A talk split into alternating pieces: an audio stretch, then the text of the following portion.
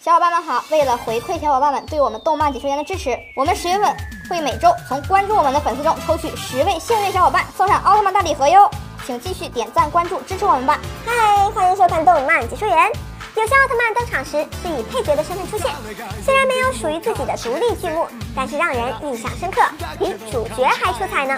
佐菲奥特曼，佐菲作为奥特警备队的队长，是一位地位颇高的奥特曼。虽然没有自己的证据，但是还是被我们奥迷所铭记。他打过的酱油次数实在太多了，即使到了现在，在新星奥特曼剧中，无论是以什么形态，仍然有露面。这种待遇比有证据的艾斯、艾迪等等要好太多了。阿古茹奥特曼，阿古茹作为纯蓝色的奥特曼，初一登场就被大家所铭记。虽然他只是盖亚奥特曼中的副奥。但是他的狂拽酷炫的模样让观众是非常难忘的。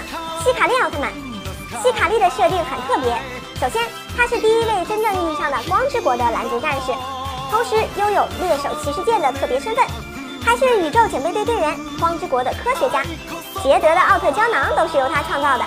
这么多的特殊身份，让人一下就记住了这位优雅的富奥呢。赛罗奥特曼，赛罗作为赛文奥特曼的儿子，远古公司的亲孙子。他的登场频率是非常高的，给的角色设定也是牛的一批。虽然他有自己的两部专属电影，有自己的两部专属格斗集，在捷德奥特曼中打了非常重要的酱油，但他可是一个没有自己证据的奥特曼呢。不过话说回来，这种待遇甚至比许多证据奥特曼的待遇还要好啊。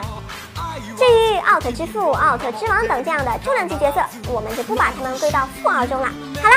喜欢本节目的朋友，请多多的点赞、关注、留言吧！